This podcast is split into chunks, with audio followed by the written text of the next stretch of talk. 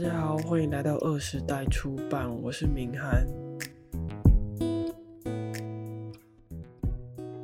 前几天是七夕情人节嘛，大家有跟伴侣一起过吗？有没有送对方礼物啊？一起吃个饭啊？还是大家像我一样没有伴侣？那也没关系啊，单身的情人节也是要快乐的过吧。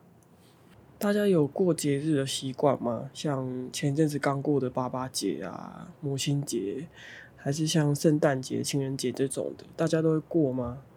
上礼拜的爸爸节啊，我其实只传了讯息跟我爸说父亲节快乐而已，因为 我没有钱可以买礼物给他。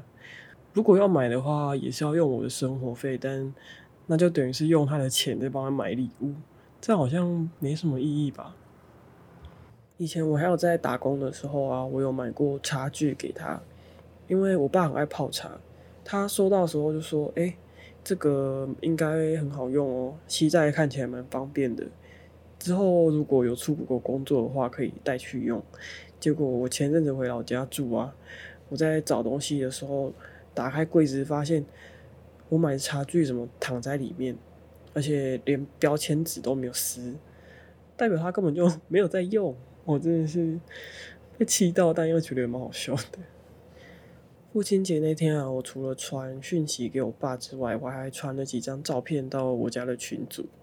因为我最近一直待在老家嘛，我很常会去翻一些以前的旧相簿出来看。我传了一些我爸跟我妈年轻的时候的照片，上面的日期显示一九八九年十二月，算一算其实是三十几年前诶，我那时候还不知道在哪里。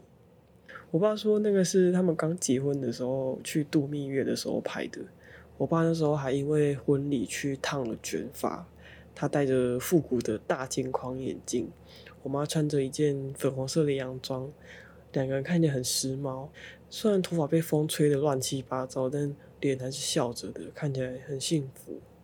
我看着那些照片就很想念他们，一边觉得哎，时间真的过得很快。长大之后，我其实越来越少过节了。我觉得一方面是因为家人四散在各地，我屈指可数的朋友们也四散在各地，自己一个人的时候就会觉得过节其实还蛮没必要的。但是现在大家不是很强调生活的仪式感吗？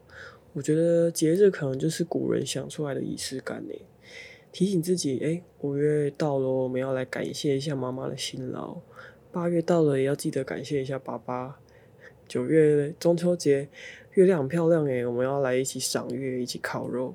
十二月圣诞节，新的一年要到了，我觉得很像有一些人会睡前冥想，提醒自己睡觉时间要到了。然后早上会做瑜伽，让自己的身体醒来。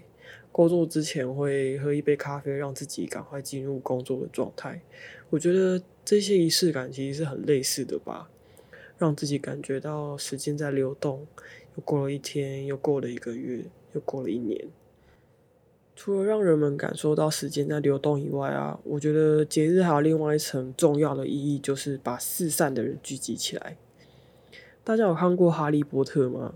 我觉得很像伏地魔在召唤死人那样，在空中放一个黑魔标记，然后死人就会自动聚集在同一个地方。比如母亲节的时候，我很多同学啊会特地搭高铁回家一趟，和家人一起吃母亲节大餐。中秋节的时候，系上同学会约烤肉。圣诞节的时候，情人们会一起吃大餐。过年的时候回家团圆等等。但上大学之后，因为种种有点复杂的原因，我除了过年以外，几乎所有的节日都是自己一个人过的。所以节日其实对我来说，就只是普通的一天而已。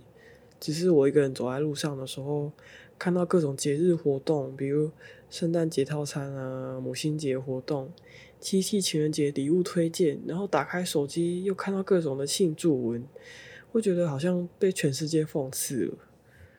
以前我还会故意说自己是一个不过节的人，讨厌过节的人，因为我从国高中的时候就很喜欢吴青峰。清风说他是一个不过节的人，但是他没有说他讨厌。他只是说他不过节日，以前我就会觉得学他说不过节好像是一件很酷的事，而且还可以合理解释我节日的时候自己一个人。但后来逼自己面对现实之后，就会发现自己根本不是讨厌过节，而是没有办法过节。我这一年半以来一直都是一个人生活，一个人的日子很平淡，每天有每天固定要做的事，很规律，少了很多社交，自然就少了很多烦恼。那些曾经让我很痛苦的也已经过去了。每天和自己相处，我觉得日子很像冬天没有波澜的湖面，宁静而且冷清。我在太宰治的《人间失格》这本书里面看到了一段话，他写。日日重复同样的事，只要依循昨日的惯例即可。只要避开无杂，巨大的快乐自然也不会有巨大的悲哀降临。前方若有挡路的石头，蟾蜍也会绕路而行。在看这本书的时候，我一开始觉得很像在看一个渣男的自白，因为他前面写了很多风流的事迹，但看完之后，我觉得他其实是在求救吧。我从他文字中感受到的绝望，和我在节日的时候走在路上所感受到的，其实是非常类似的。节日的时候，街上的喧嚣和热闹，显得我平淡的日常太过于宁静和冷清了。即使路上灯火通明，行人来来往往，那种格格不入的不适感和寂寞，还是会充斥着我全身。我想，太宰治是对的吧？只要避开巨大的快乐，就不会有巨大的悲哀降临。只要对往后的日子不抱期待，就能一直平凡平淡的生活，安静的活下去。湖面不会产生涟漪，就能没有痛苦，也没有快乐的活着。但这样的日子真的太寂寞了，寂寞的像是在太空中用力的呐喊，不管多用力，多么声嘶力竭，都不会有人听见。我觉得自己和《机智的医生生活》这部剧中一个叫做杨硕亨的角色很像。他说他很喜欢自己现在一个人的生活，但主角李易俊对他说了一段话，他说：“即使你有一群好朋友，但如果有家人或爱人在身边的话，有时候光是他们的存在就能给你安慰。你不要自己斩断这样的机会。”我想杨硕亨和我都是寂寞太久的人吧。寂寞太久的人会忘记怎么去爱人和被爱，被遗失的这两项能力，我可能要用余生去学习吧。在写这一集脚本的时候，我一直在回想节日的时候我一个人都在做什么。我翻翻日记，翻翻 IG，看到去年的母亲节，我发了一张康乃馨的照片。我想起那天我独自一个人待在老家。老家这里留下了很多妈妈还在的时候的回忆。我想起来那天晚上，我到夜市卖花的摊贩买了一大束的康乃馨，再去五金行买了花瓶回家摆好。有些花已经接近盛开了，有些花苞却还没有开。随着时间一天一天的过去，我看着它们盛开凋谢，盛开凋谢。我把思念和寂寞寄托在上面，但。我发现寂寞和思念并没有因为花的凋谢而消失。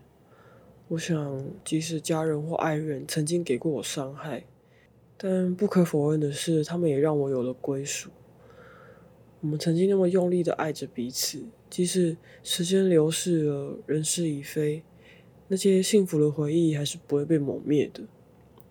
时间是非常公平而且残酷的。我们慢慢的长大，父母也慢慢的老去，而且未来总是未知，没有人知道疾病或意外什么时候会降临。我觉得，不管是古人的仪式感也好，佛地魔的召唤也好，节日创造了一个合理的借口，让我们表达爱，表达感谢，创造了借口让四散的人可以聚在一起。那我们就顺应这些借口，假借节日的名义行告白之实。用自己舒适的方式，只要能够好好的把心意传达给对方，那就够了。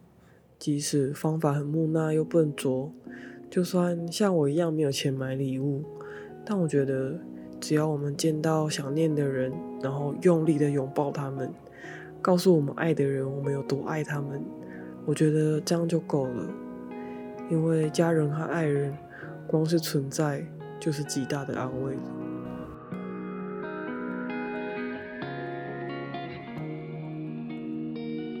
night.